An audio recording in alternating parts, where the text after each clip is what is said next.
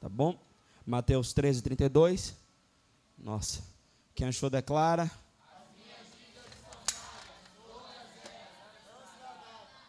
Isso. Rapidinho.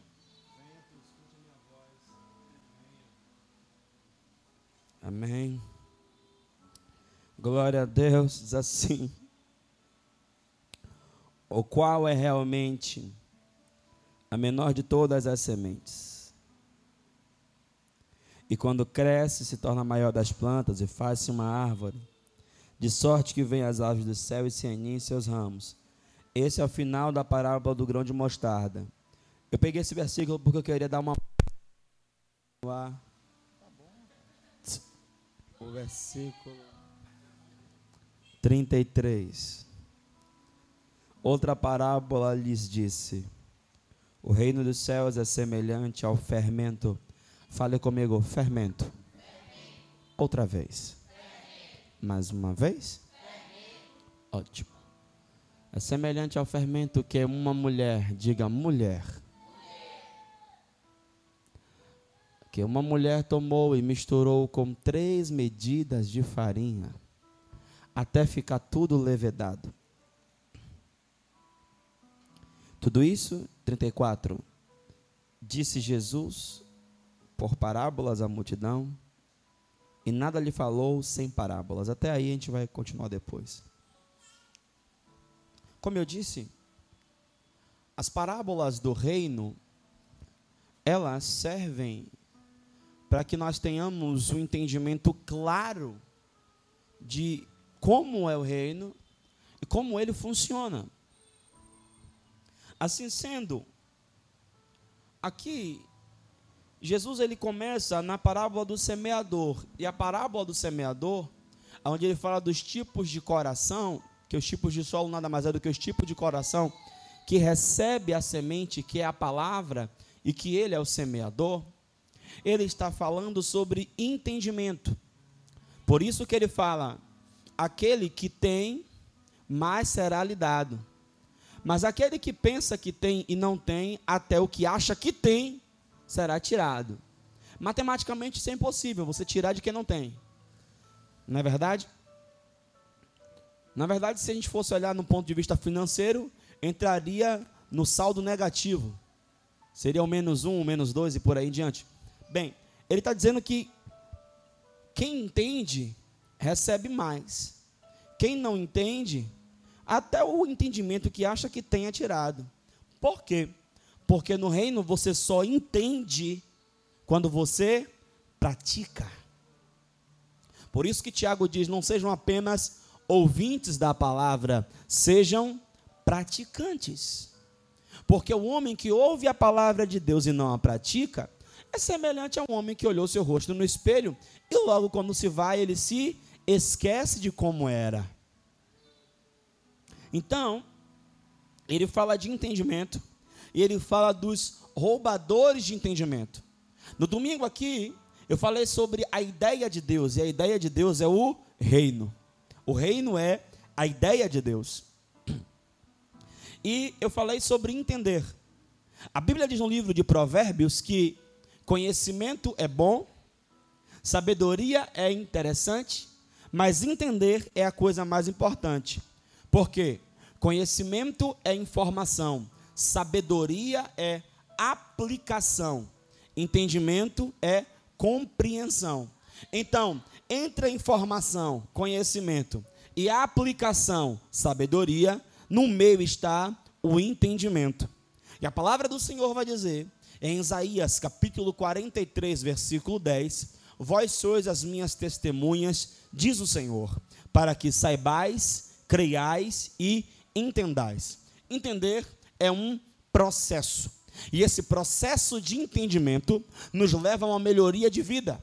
O apóstolo Paulo vai dizer em Romanos, capítulo de número 12, versículo de número 1, 2 e 3, o seguinte: Rogo-vos, pois, irmãos, pela compaixão de Deus, que apresenteis os vossos corpos em sacrifício vivo, puro, santo, agradável ao Senhor, que é o vosso culto racional. Por que racional? Porque você tem que entender. E não vos conformeis. Olha bem, o que é não conformar? Não tomar a forma. Eu só não tomo a forma quando eu dou a Deus um culto de entendimento. Quando eu dou a Deus um culto de entendimento, eu não tomo a forma. Agora, quando eu dou a Deus um culto do qual eu não entendo, eu tomo a forma. Tem muita gente que vem para a igreja, mas vem para a igreja e não é igreja. Vem para a igreja, faz coisas de igreja, mas não entende o que faz. E aí toma forma.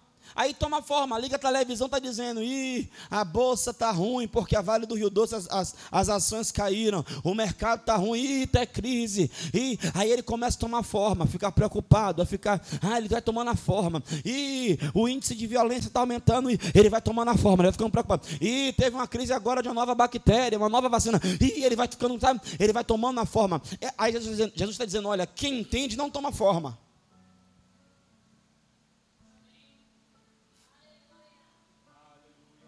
Quem entende não toma forma. Quem entende não, não só não toma forma, mas também não fica neutro. Quem entende não toma forma. Além de não tomar a forma, ele não se conforma, ou seja, há um resultado, há uma ação, ele começa a agir, ele começa a não ser apenas um, um, um ponto neutro na sociedade, ele começa a ser um agente de transformação do contexto social em que ele está inserido. E não vos conformeis com este mundo, nem com o que neste mundo há. Eu não tenho que me conformar. Essa história de que é assim, é desse jeito mesmo, é injusto mesmo, tem roubo mesmo, tem ladrão mesmo. Ah, é daí para pior, é daí para pior na casa de outro, na vida de outro, na rua de outro, na cidade de outro. Naqui não!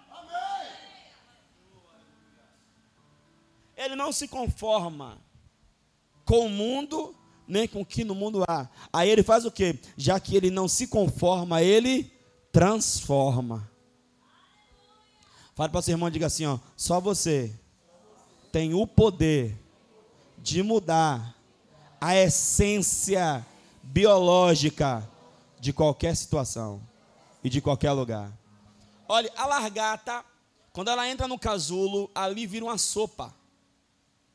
E quando ela remonta e vira uma borboleta, a ciência estuda a largata e estuda a borboleta. E sabe o que, é que, eles dizem? São dois seres distintos, não são iguais. Sabe por quê? DNA diferente. E o processo de largata e borboleta, que é o casulo, é tão poderoso que ela, ela, ela é largata, ela entra largata, mas ela não sai largata, ela sai borboleta. E quando estuda o DNA dela, é como se nunca, jamais ela tivesse sido largata. Isso é transformar. Transformar não é pegar isso daqui e botar para lá, isso é mudar. Mudar é tirar daqui e botar ali. Transformar é mudar a essência. E a Bíblia está dizendo que você tem o poder de mudar, em primeiro lugar, a sua essência. Eu sou uma pessoa que me sabota, eu sou uma pessoa que me trava, eu sou uma pessoa que tudo que começa para no meio do caminho que desiste. Eu tenho o poder de me transformar, irmão, isso é poderoso. Mas eu só me transformo quando eu não me conformo. Eu só me transformo quando eu não aceito. Então, no nome de Jesus, pare de aceitar a vida. Não aceite a vida. Transforme a vida. Aí ele fala, mas transformai-vos. Ele explica como. Ainda estou em Romanos 12. Pela renovação do vosso entendimento. Olhe para mim se ele fala que eu posso me transformar pela renovação do meu entendimento, subentende-se então que existem coisas que eu entendi, é verdade, mas que está velho. Eu entendi, é verdade, mas isso é uma coisa arcaica. Eu entendi, é verdade, mas é ultrapassado. Eu entendi, é verdade, mas está demodê. Eu entendi, é verdade, mas não se aplica mais nessa época. Eu tenho que entender que o meu entendimento ele tem que ser renovado. Há 18 anos atrás me ensinaram a orar e me disseram que para orar tinha que dobrar o joelho e falar assim: Soberano Deus e eterno Pai, Deus de infinita graça e glória. Oh, Jesus é bom, irmãos. Pô, irmão, quem tem uma igreja que nem essa, quem tem uma equipe que nem essa. Mas o que, né, irmão? Aleluia. Cheiro de café, né, de Deus? Aleluia. Tomar um gole aqui.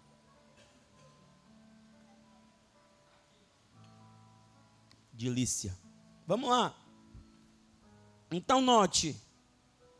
Eu preciso, meu Deus, entender é muito sério. Ó. Oh, mas transformados pela renovação do vosso entendimento. Para quê? Porque quando eu, eu entendia que era assim que orava. Aí quando eu orar, então orava assim, ó. Deus de Abraão, Deus de Isaac, Deus de Jacó. Hein, Sandra? Deus forte e poderoso na batalha. Não corou assim, não? Poxa, só eu então, Jesus. Hein, hein Nonato? Soberano Deus e eterno Pai. Eu entendi naquela época que era assim. Eu entendi naquela época que, que, que crente não podia usar bermuda. Oh, meu Deus. Nesse calor, irmão, pense na derrota. Aí eu entendi dessa forma lá atrás. Mas isso funcionou lá atrás. Eu entendi que evangelismo naquela época era encher a mão de folheto e sair pela rua, nem olhar para a pessoa direito. Jesus chama, Jesus chama, Jesus chama, Jesus chama. Aí, nisso a pessoa pergunta assim: ó, por que, que ele me ama? O que, qual foi a prova de amor que ele. Não, não, não tem explicação não. Jesus chama. Se a pessoa não soubesse ler, problema dela, deu folheto. Jesus chama. Entendimento arcaico, ultrapassado. Quando eu ia orar por alguém, Deus! Meu Deus, ó irmão, se a pessoa estivesse doente, era curada só pelo grito. Diga comigo, entendimento ultrapassado. Ó, a ciência entendia quantas coisas, a medicina entendia quantas coisas, quantos tratamentos que se faziam e hoje não se faz mais. A área educacional, a pedagogia entendia, hein? hein? Quem é daqui é mais antigo lembra? Ah, sabatina. Aquilo era do Satanás, irmão. Três vezes três, menino. Vira a mão. Oh, Deus. é entendimento ultrapassado. A professora botava o aluno de cara para a parede, no canto da sala, cantinho do pensamento. Hoje em dia, entende-se que isso são entendimentos ultrapassados. Então fala para o seu irmão assim, ó, não é só entender, é manter o entendimento novo. Irmão, quando eu comecei a mexer em computador, era uma tela verde. MS-DOS, um programa, é, é, era um programa de comando que você montava o que você queria. A impressora era aquela que com aquele furinho do lado. Eita! A CPU, irmão, a, o cabeção, chamado de cabeção, a, a, né? o monitor, irmão, era duas pessoas para carregar. Hoje o monitor é LCD. Por quê? Irmão, eu quero te dizer uma coisa. O melhor datilógrafo do mundo hoje está desempregado. Por quê? Porque, ó, o tempo passou, o entendimento chegou. Deus, então Deus muda? Não, Deus não muda. Mas Deus, ele se move e se revela. E eu preciso estar em linha com os céus para entender o que Deus está expressando para este tempo, para esta geração, para a minha vida. Amém, Amém ou é de mim? Ó, oh, e não vos conformeis com esse mundo que nesse mundo há, antes transformados pela renovação do vosso entendimento. Porque quando eu renovo o meu entendimento, a proporção que eu renovo o meu entendimento, eu experimento. Irmão, evangelho não é só ouvir, evangelho é ouvir e ver. Você ouviu a palavra aqui, então Deus quer que você veja se cumprindo na sua vida. Você ouviu falar que Deus cura, você tem que ver cura. Você ouviu falar que Deus prospera, você tem que ver prosperidade. Tem que ver que Deus salva, tem que ver salvação na sua família. Como é que isso acontece? Quando eu renovo o meu entendimento, eu experimento. Fale comigo, experimentar. Está ligado a renovar. Porque tem muito crente na igreja que não está experimentando.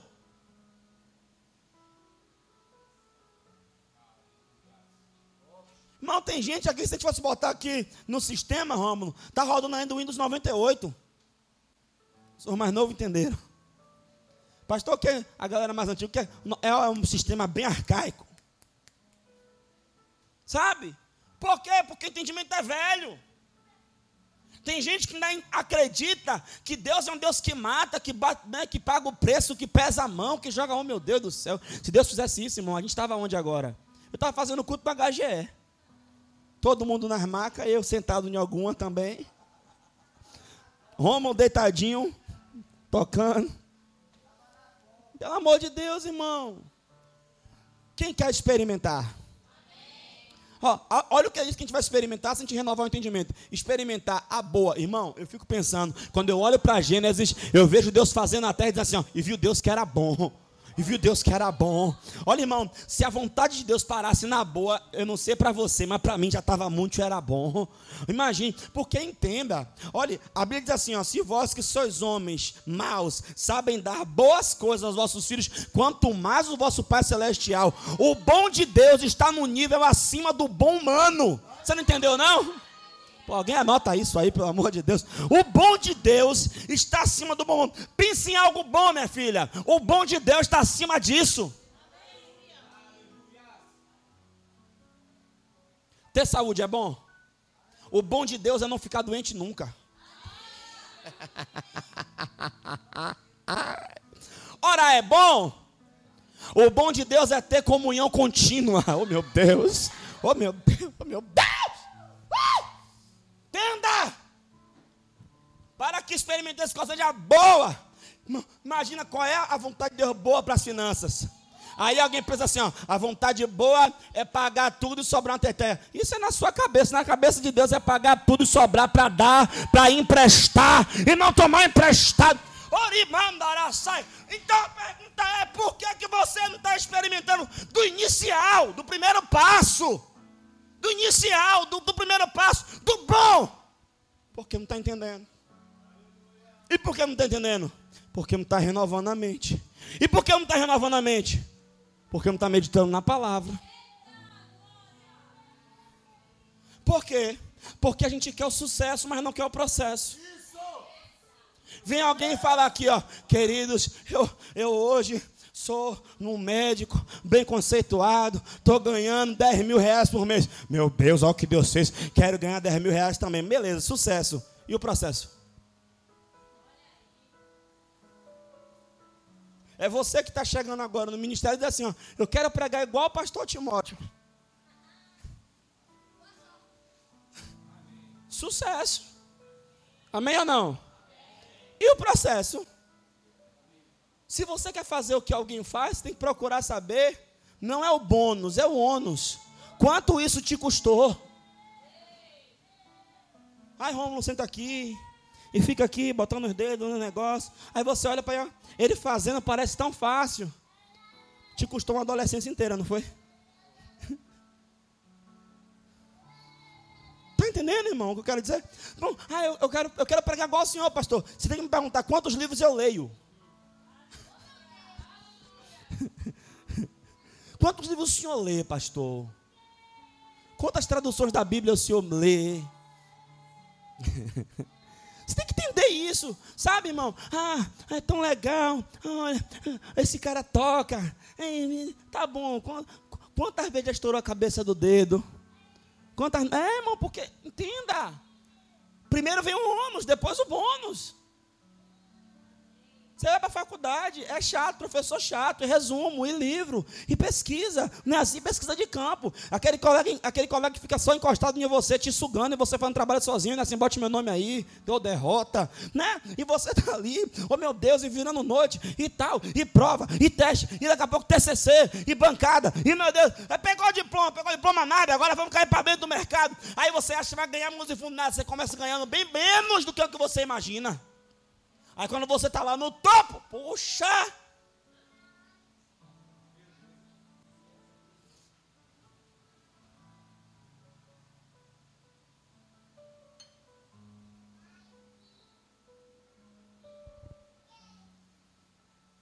A boa. Irmão, eu acho engraçado as, as gírias de baiano. Como é que você está falando? Eu tô de boa. Agora imagine a gente de boa, mas na boa de Deus. Irmão, eu vou falar uma coisa. Para Deus não tem cabeça dura. Para Deus não tem, ah, como é, papagaio velho não aprende, como é, truque novo, isso é mentira de Satanás. Todo mundo tem poder de aprender, toda mente tem poder de ser mudada. Mas o que nós temos que fazer? Nós temos que pegar a mente cauterizada e levar cativa ao poderio de Cristo. Nós temos que desejar, querer, abrir mão. Porque Jesus Cristo começou pregando assim: arrependei-vos, porque é chegado o reino. Arrepender é mudar o modo de pensar, mudar o modo como você foi ensinado a pensar. A minha mãe me ensinou a pensar que dinheiro era ruim, Alinha. Eu desde criança já falava de dinheiro. Todo mundo dizia, eu quero ser pedreiro, eu quero ser mecânico, e você, eu quero ser advogado. Por quê? Porque advogado se veste bem, advogado só anda bonito, advogado não casa com mulher feia. Isso era o que eu dizia, viu, irmão? Era criança. Eu dizia isso, sabia? Aí mãe ia dizer, menino, para de falar de dinheiro. Olha o que ela incutiu na minha mente, mãe, não faça isso. De que adianta ter dinheiro e não ter felicidade? Qual é a mensagem subliminar? Quem tem dinheiro é infeliz. Olha que mentira, irmão. Olha, irmão, eu não sei se dinheiro tem felicidade, não. Mas que dureza. Pastor, dinheiro tem felicidade, eu não sei, mas ficar duro dá uma tristeza. Não, não, não, não. Pelo amor de Deus, tem alguém me ouvindo aqui nessa noite? Não, fala a verdade, irmão. Fala, confesse. Bota para fora, Cristiano. Deus está te vendo. Fala, Romo. Não, não, não. Pastor, se dinheiro dá felicidade, eu não sei. Mas daqui para nós, que com dinheiro a gente dá umas boas gargalhadas. Dá. Aí, minha mãe dizia: Meu filho, não fique pensando em dinheiro. Por quê? Porque de que adianta ter dinheiro não ter amigo? Pronto, quem, quem tem dinheiro não tem amigo. Irmão, você já viu duro ter amigo, irmão? Duro não tem amigo, não. Duro tem irmão. Porque a Bíblia diz: em todo tempo tem um amigo. Na angústia nasce o irmão. Duro tem irmão. É mais do que um amigo. Quem está pegando essa pregação aqui? Eu vou chegar lá, entendimento. Calma. Devagar com andor. Ó, agradável. Irmão, agradável. Sabe, eu, eu fui comer, e aí o, o, o, o, rapaz me serviu, tal e tal, eu estava comendo, daqui a pouco ele falou assim, ó, tá de seu agrado? Poxa, isso é tão legal. Agradável é algo que foi feito intencionalmente para me fazer bem. Ah, você não ouviu o que eu disse? Agradável é, é o seu esposo chegar cedo em casa, arrumar a casa toda botar as crianças para dormir, preparar aquela mesa. Deus está falando, pastora. Deus, Deus, Deus está falando. E preparar aquela mesa de jantar e fazer o prato que você mais gosta. E no final do dia assim, ó, tá de seu agrado, bebê. Irmão, agora imagine se um homem consegue proporcionar ao outro coisas agradáveis, conversas agradáveis, alimentos agradáveis, momentos agradáveis. Imagina.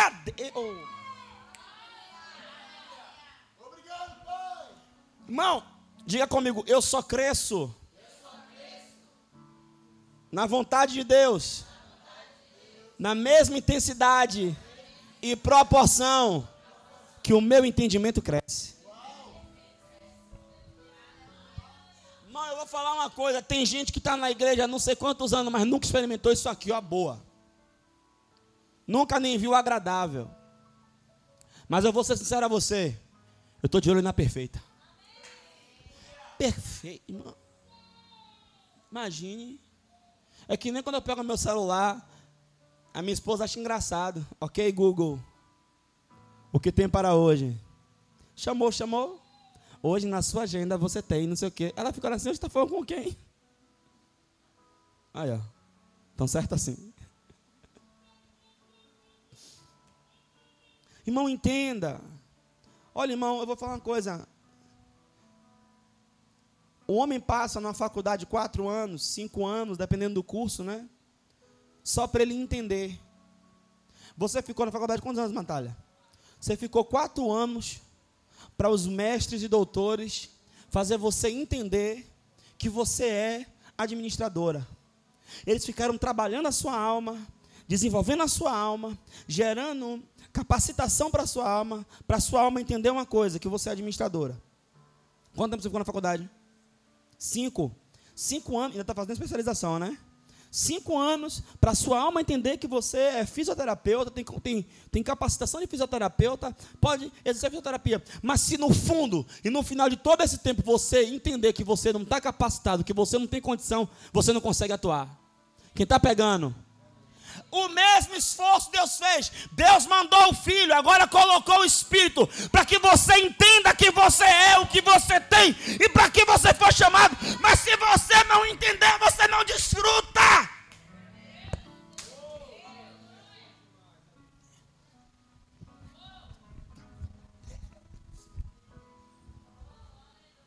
Eu não preciso entender o que Deus vai fazer, eu preciso entender o que Ele já fez. Quem veio? Então, a primeira parábola fala sobre entendimento, a segunda parábola do joio e do trigo fala sobre discernimento. Nós precisamos discernir. Pelo menos duas coisas temos que aprender a discernir no reino. O que, pastor? Fale comigo o tempo e o modo. Outra vez. Outra vez. Rapaz, Deus, porque Deus ele é assim, ó, ele fala com você hoje, você vai ser mãe. Só que ele fala hoje, tipo, você vai ser mãe daqui a 10 anos. Aí você fica, por que ele falou hoje que eu vou ser mãe hoje, se eu vou ser mãe daqui a 10 anos? Porque ele quer que você se prepare.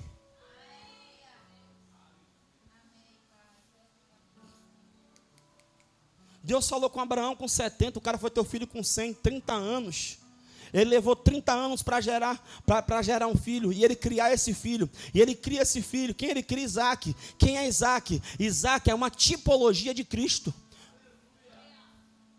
Então Deus ia dar para Abraão algo tão grandioso que Abraão tinha que estar pronto para saber cuidar.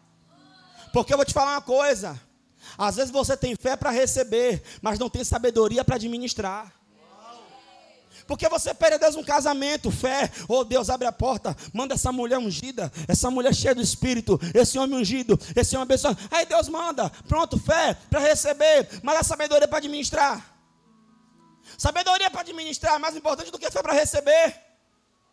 Você ora, Deus me dá o carro, fé para receber o carro, fé para receber o carro, o carro vem. Agora, sabedoria para administrar o carro, porque às vezes você pode perder o carro e não só perder o carro, ainda gerar mais dívida.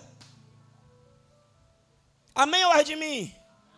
Eu acho que Deus está me usando hoje, hein? Oh, meu Deus. Sabe, queridos? Porque Deus falou comigo com 14 anos, cara, você vai ser pastor. Eu vim ser consagrado a pastor com 22.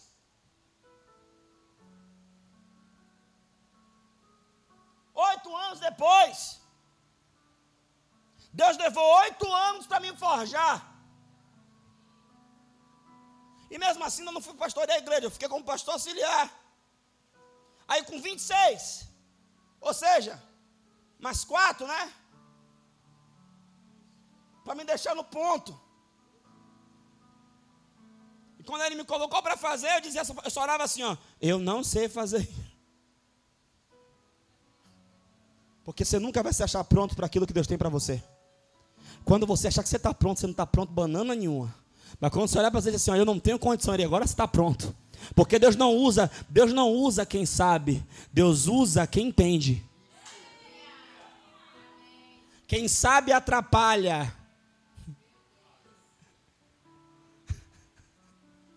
Não, eu sei. Não, não, não, não, não. Você não tem que saber, você tem que entender. O que, que nós temos que entender? Que Ele é o Senhor, que é Ele que manda, que é Ele que dirige, que é Ele que governa, que é Ele que está no controle. Então, eu tenho que entender tempo e modo. Porque quando eu entendo, oh meu Deus, Deus está falando com você aqui, preste atenção. Quando eu, entendo, quando eu entendo tempo e modo, eu não tenho ciúme.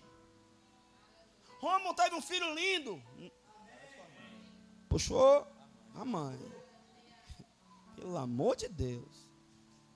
Aí eu tô daqui, aí eu também quero ter um filho lindo. Não, irmão, é o tempo dele. Eu, eu tô casado, eu fiz aniversário de casamento sábado.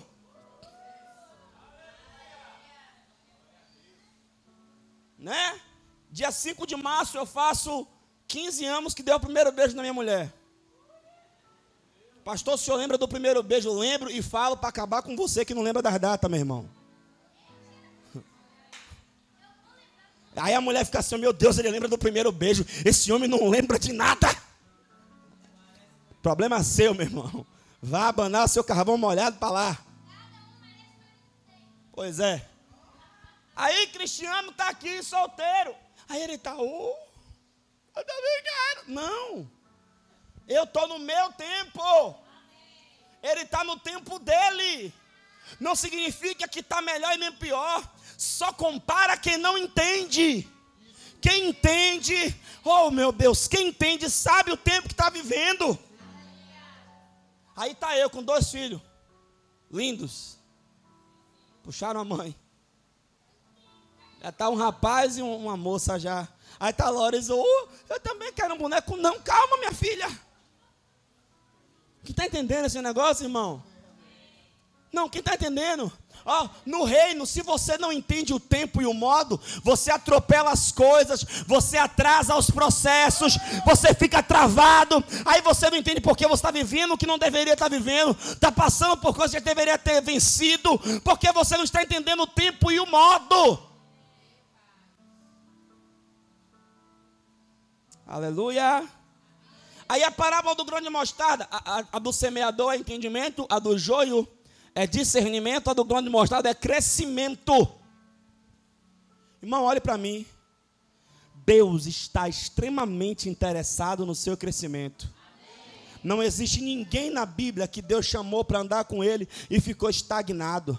Deus ele está interessado na sua prosperidade. Deus está interessado no seu avanço. Deus está interessado no seu progresso. Sabe por quê? Porque toda empresa ela quer que seu produto dê. Você é o produto de Deus. Deus quer que as pessoas tenham. Eu vou falar uma coisa aqui, não se escandaliza não. Mas Deus quer que o povo do mundo olhe para você e tenha inveja. Essa irmã só anda feliz. Pô, essa irmã, pô, não murmura. Pô, essa mulher não fica reclamando. Essa mulher só fica falando que tudo é bom, que Deus é bom. E só anda contando testemunho. Uma, uma hora, alguém vai dizer assim, ó, fala a verdade, é verdade ou é fake? E qual é o segredo? Aí você fala, vamos lá em Betel. Aproveitar, meu irmão, fazer o merchan, né? Querido, eu quero que você pegue isso aqui nessa noite.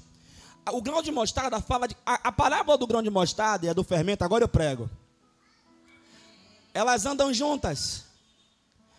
Eu vou falar por quê. Você percebeu que a parábola do grão de fer, do fermento é só um versículo, o 33? Mateus 13, 33?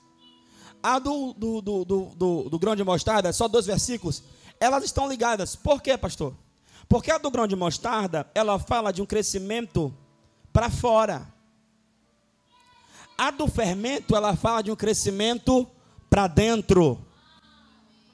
Para Deus, é tão importante tudo que você cresce, avança e conquista, tudo quanto você se torna. Para Deus não é importante não é mais importante o ter do que o ser. Uma coisa não atropela a outra. A vontade de Deus é que você seja tanto quanto você tem. E a vontade de Deus é que você tenha tanto quanto você é. Ou seja, o seu patrimônio externo é uma manifestação do seu patrimônio interno. Pastor, quero uma prova bíblica. Rapidinho, vai em Jó aí. Jó capítulo 1, vamos lá, Natália. Jó, eu vou lhe mostrar isso. Jó está antes de Salmos. Jó capítulo 1, eu vou ler para nós ganharmos tempo.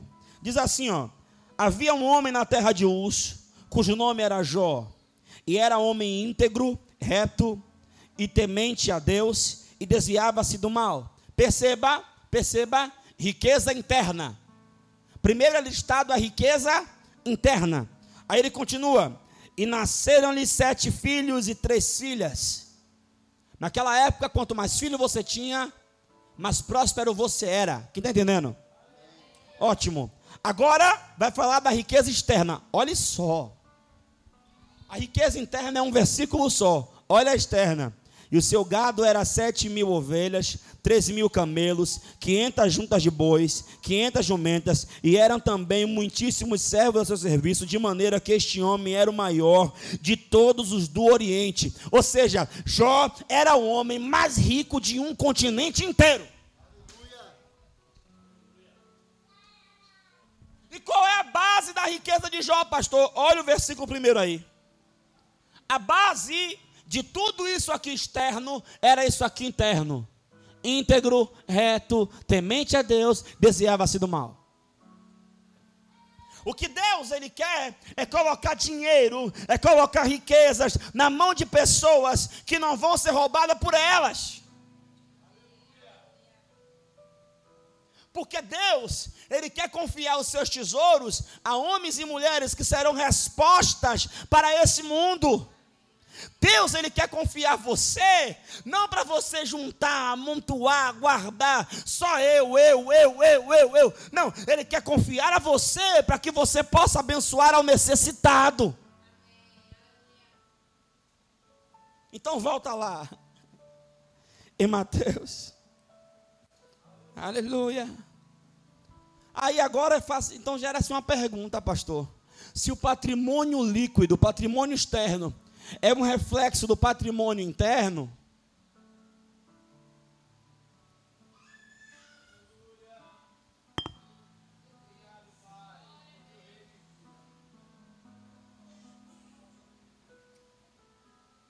Pastor, por que, eu não tenho algumas coisas? Você não tem algumas coisas? Porque você não vai ter essas coisas, essas coisas vão te ter.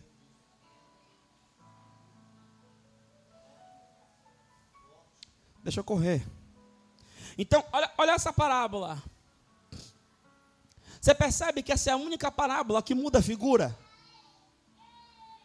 A parábola do semeador, a parábola do, do, do, do, do joio, que são as parábolas que vêm antes, e a do grão de mostarda, ele está sempre falando assim: ó, qual é o homem? Qual é o homem? Qual é o homem?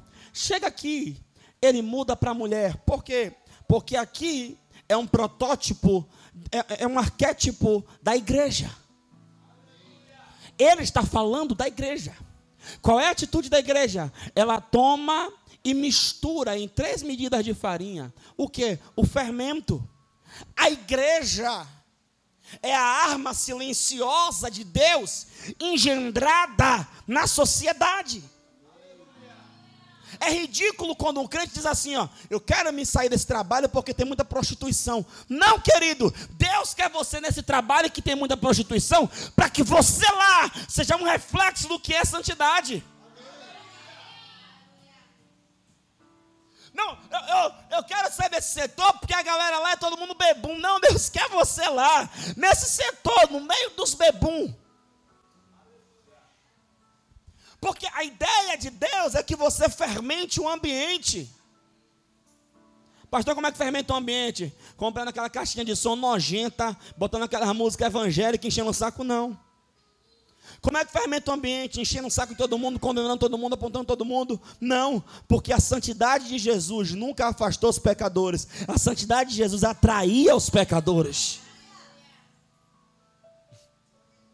As prostitutas e os ladrões não ficavam constrangidos perto dele, pelo contrário, se sentiam acolhidos perto dele. Irmão, Deus ama o pecador, ele abomina o pecado.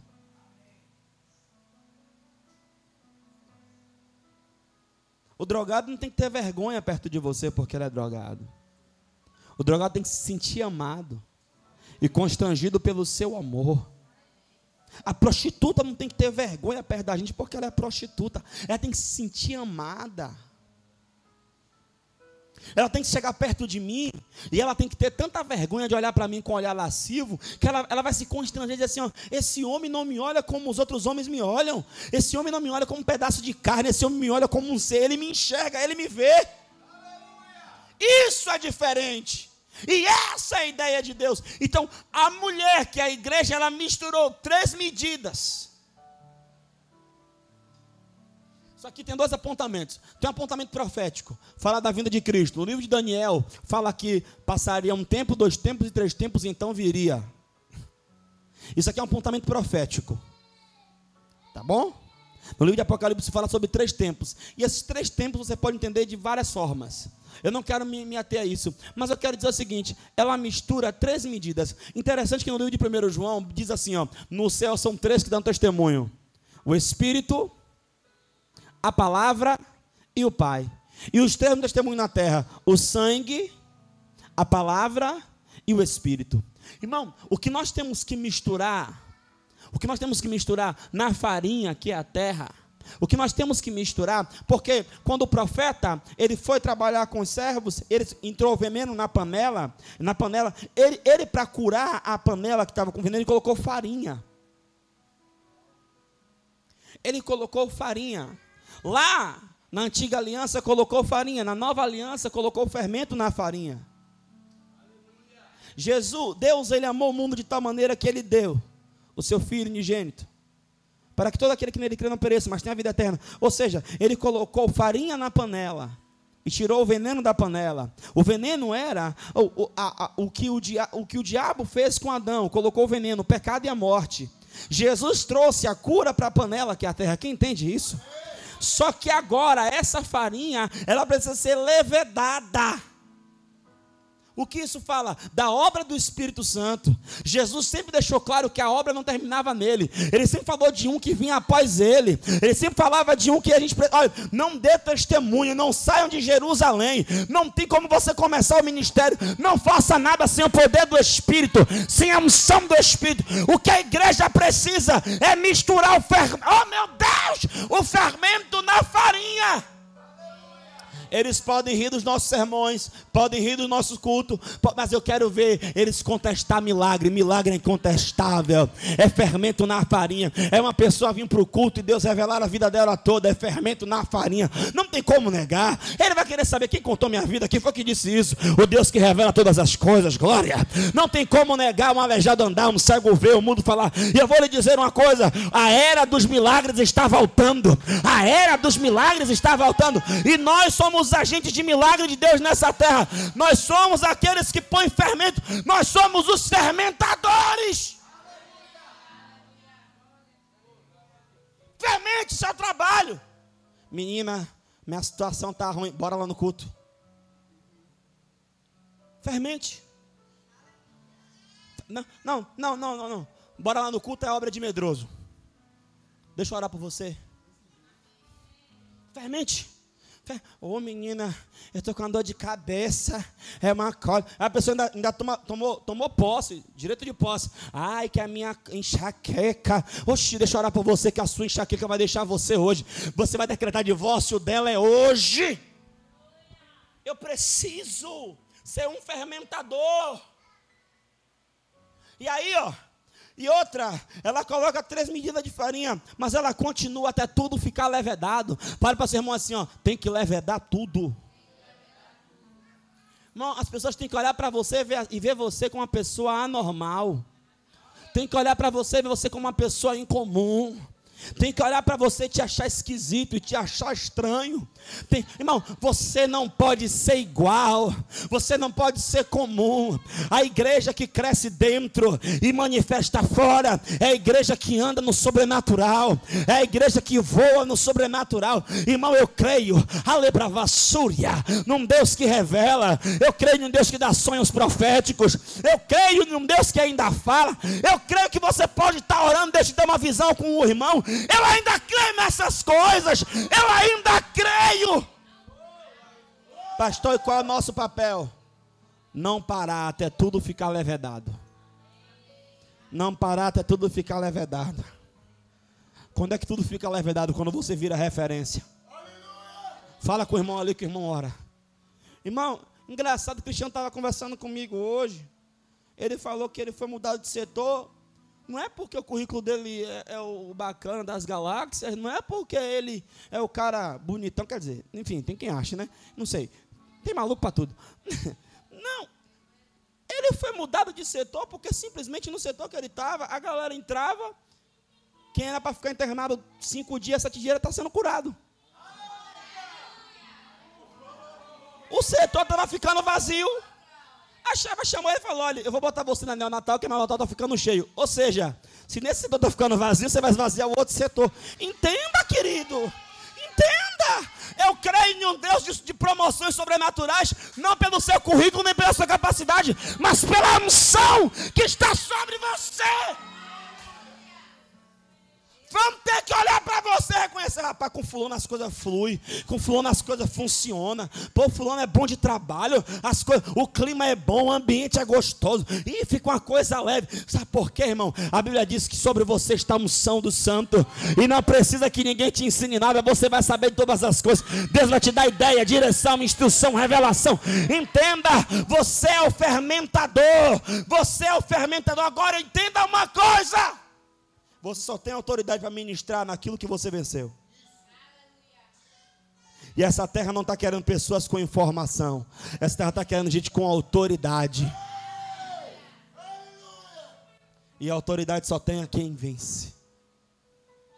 Ah, eu estou com um problema de mágoa. Senta aqui. Um dia eu perdoei também. Vou lhe ensinar o que é isso. Ah, eu estou com problema com meu pai. Ah, eu sei bem o que é isso. Senta aqui, senta aqui. Vamos trocar uma ideia aqui. Que eu entendo esse assunto. Vão procurar você para te pedir conselho. Não, anote isso que isso é profético. Vão procurar você para te pedir conselho. Você tem autoridade. Não, não, não, não, não importa quem é diferente, é diferente. E uma das manifestações do reino porque o reino é um reino de poder, irmão. Paulo disse que o reino de Deus não consiste em palavras, mas em demonstração de poder. Porque a pregação da cruz é loucura para os que perecem, mas para nós que somos salvos é o poder de Deus. Porque aprove a Deus salvar os crentes pela loucura da pregação. Aleluia, aleluia. Nós temos que entender de uma vez por todas, irmão, que culto de poder não é o culto que os crentes estão na igreja e todo mundo pula e fala em língua. Não, culto de poder é quando você está na rua, no meio dos perdidos, e lá você manifesta o poder. Eu já fui chamado de bruxo. Conversando com os colegas no almoço. Vem cá, Timóteo. Eu vi um vídeo de um cara falando o nome da mulher e não sei o quê. Isso acontece mesmo? Acontece. Seu Deus revela? Revela. Eu não acredito, não. E vem cá, ontem você dormiu em casa? Irmão, você já viu preto ficar azul? É o que, rapaz? Irmão, e aí o cara encerrar a conversa, sair de perto e ir embora. Irmão, a unção não está só aqui na hora que você levanta a mão falando, não, não, não. A unção está com você toda hora. O que acontece é que você não manifesta a unção. Se você entender que a unção está com você toda hora e os dons estão ali toda hora, se manifesta toda hora. É só você dar uma parada assim, respirar fundo. Ok, pai. É assim. Aí você começa a conversar com a pessoa. Tinha uma irmã aqui na igreja que ela pensava que eu tinha um poder de ler mentes. Sério? Ela, não, não, não, não. Ela, não. Isso não é normal, não. A gente está no culto pensando nas coisas, ele ficar pregando e falando, está errado, está errado. Não é, querido. Há uma unção, é. É uma unção. Sabe, irmãos, nós ignoramos a unção, porque nós fomos ensinados e condicionados que nós temos que, que, que ter informação. E o problema de trafegar nos dons da unção, sabe o que é? É que só trafega nos dons da unção quem não sabe. Eu já percebi, os homens mais simples são os que Deus mais usa. Por quê? Porque o que te atrapalha não é o que você não sabe. O que te atrapalha é o que você sabe. Um dia Jesus falou para Pedro assim: ó, mata e come. Teve uma visão. Ele, não, não posso comer isso, não. Eu sou judeu. Mata e come. Não. Ó, irmão, Pedro teve mais trabalho do que o ímpio. Jesus, Jesus só falou com o ímpio uma vez: Cornélio, manda os dois homens ali na rua direita buscar um homem chamado Pedro. Aí, Cornélio, dois homens, vai lá na rua direita buscar Pedro. Quem é? Não sei. Jesus mandou. O ímpio está mais fácil de, entender, de receber. Você vem para um culto, Deus está revelando e o crente está assim, ó. Isso foi armado. Quantas vezes aqui na nossa igreja? Mas como é que ele sabe que a pessoa orou? A hora que orou? A cor da casa? O nome? Esse cara, esse farmado. O crente, você. E o ímpio está assim, ó. Misericórdia, todo arrepiado já. Misericórdia. Que negócio é esse aqui? Sabe por quê? Porque a unção que está aqui, ó, porque agora tem uma unção aqui. Sabe o que acontece com a gente? Efeito aquário. Anote isso. Tome cuidado com o efeito aquário. Sabe qual é o efeito aquário? Um peixe, antes de você colocar dentro de um aquário, primeiro você pega ele com água, dentro de um saco, e coloca dentro do aquário, dentro do saco. Para que a água do saco, em onde ele está, tome a temperatura do aquário. Ele se ambiente com o aquário, para depois ele ser imerso no aquário. Se ele for logo imerso de vez, ele morre. E o que acontece com os crentes? O efeito aquário. A unção está presente, a palavra está sendo ministrada, o poder está fluindo, só que você não sente, sabe por quê? Você já se ambientou com essa unção. Aí você vem para um culto que uma pessoa que é de fora vem também. Aí a pessoa que é de fora, meu Deus, que culto, que palavra, que unção, rapaz. E você está assim, ó, ah, oi, sabe por quê? Efeito aquário. E qual é o problema do efeito aquário? Familiaridade. Nós começamos a desprezar as coisas simples. Irmão, a Bíblia diz que Deus operava através da mão de Paulo milagres extraordinários. Bion, pense comigo, milagre para mim já é extraordinário. Mas a Bíblia fala de milagre extraordinário que eu tinha milagres ordinários, coisas comuns, coisas simples que Deus fazia e o povo recebia e cria. O problema da gente é que nós temos um negócio do gigantismo. Nós só queremos que a Deus se for grande, se for uma coisa, ó, oh, não, Deus opera nas coisas grandes e poderosas, mas nas coisas simples e cotidianas. Deus opera todo dia. O problema é que o efeito aquário está ali roubando. Pare com isso. Está na unção tranquilo? Está aqui, estou recebendo, estou bebendo, estou tomando posse. Não, a unção está violenta e pá, agora está caindo, tem gente correndo, glória. Irmão, o que eu tenho que entender é que isso aqui depende não mais de Deus, porque ele te dá entendimento e discernimento. Gera o seu crescimento para você fermentar a sociedade. As pessoas olham para o seu casamento, olham a forma como seu marido te trata, acha lindo. E a gente perde a oportunidade. Ô, oh, Lores, seu marido é tão cuidadoso com você. Ah, ele é um doce. Não. Oh, é Jesus, minha filha. Não, quem está entendendo? Poxa, eu admiro tanto o, o, cuidado que você tem com sua filha, como ela é com você. Oh, que menina maravilhosa. A gente a está tá roubando a glória de Deus e transferindo para homens, como se a filha fosse maravilhosa porque ela é maravilhosa, que o marido fosse maravilhoso porque ele é maravilhoso por si só. Não, eles são maravilhosos porque existe Jesus na vida deles. Esse pastor Timóteo, oh, ele, oh, ele explica tão direitinho, ele, oh, oh, ele é um anjo da igreja. Depois disso que eu não conto piada boa. Mas, irmão, se tirar Jesus aqui, eu não sirvo nem para peso de papel. Entende, irmão? Entende? Oh, seu marido é tão calmo. Oh, sua esposa é tão cordata. Oh, vocês não olhar se entende. Eu, eu briga também no olhar, né? Enfim, Fala Deus. Mas querido, querida, fermente. Use a rede social para fermentar. Fermente. Fermente a sua vizinhança. Aquela mulher samaritana, ela é um exemplo prático dessa aqui, dessa mensagem teórica. Ela ouviu Jesus, Jesus falou com ela, ela foi ministrada. Meu irmão, a mulher entrou na cidade. Agora me diga, Dani, como é que uma prostituta tem mais influência do que eu? Porque tem pessoas que naturalmente recriminam. Só que ela foi convincente no argumento dela. E sabe por que ela foi convincente no argumento dela? Porque ela experimentou. Ah, esse negócio de palavra da fé, chamar as coisas à existência, isso é maluquice, isso é maluquice para quem não viveu, para quem já viveu, meu irmão. Ninguém lhe rouba mais não, ninguém lhe rouba não. Esse negócio de culto, de falar em línguas, esse negócio de pular, essa maluquice, de cair no chão, isso aí é para quem não viveu. Eu?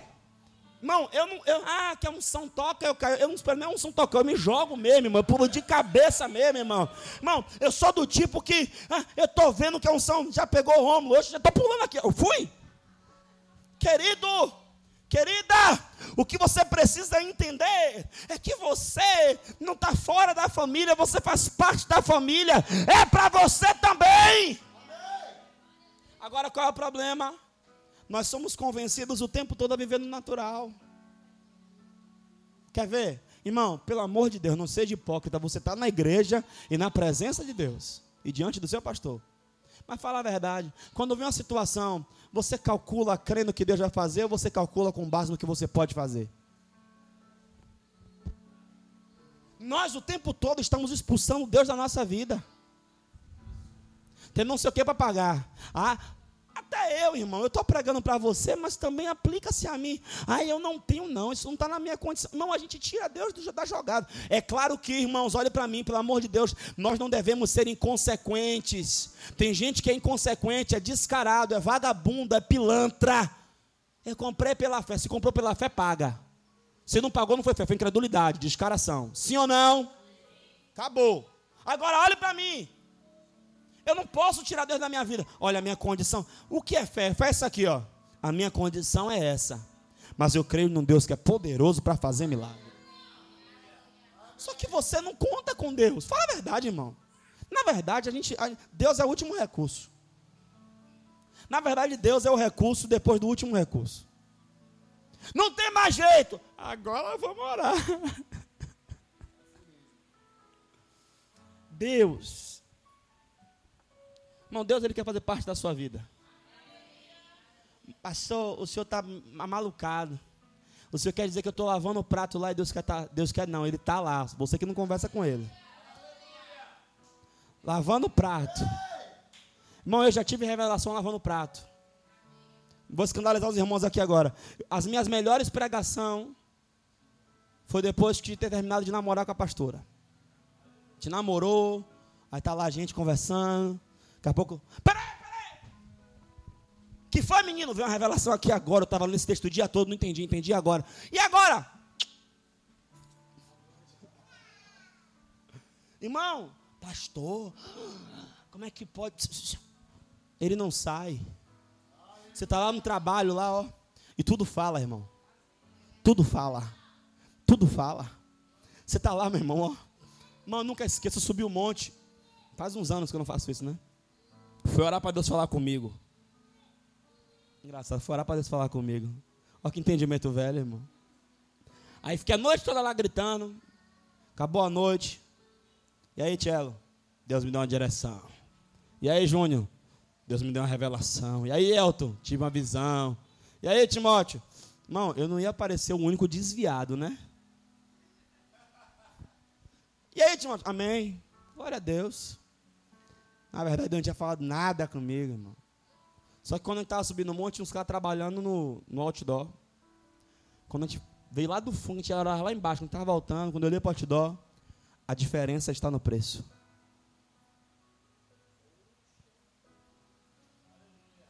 Era um outdoor de uma escola. Mas para mim, era Deus falando comigo. Porque a palavra profética, ela não está na boca de quem fala, está no ouvido de quem ouve. Quando eu vi aquilo, eu falei: Uau, é comigo. Então, irmão, levede, fermente, fermente as áreas da sua vida, fermente sua, área, sua vida financeira, fermente a sua vida espiritual. Vem cá, Lore, você faz bolo, não faz? Se a massa for sem fermento, acontece o quê? Não dá certo, não. Não cresce, não desenvolve. Fica como? Sola fica murcho. A vida de muita gente está assim, porque está faltando fermento. Tem gente que fala assim, ah, pastor, tem dificuldade de orar. Irmão, orar sem unção é uma derrota. porque fica aquela oração crua, seca, arranhando. Mas na unção, coloca fermento nesse negócio, irmão. Com fermento cresce, fica bonito, desejável. É desse jeito sentados como vocês estão. Pai, a minha oração nessa noite é que nós possamos estar com o coração aberto ao teu espírito, sensíveis ao teu espírito, a fim de que o Senhor possa fermentar a nossa vida em todas as áreas, Senhor, porque o Senhor é um Deus de plenitude. E eu sei que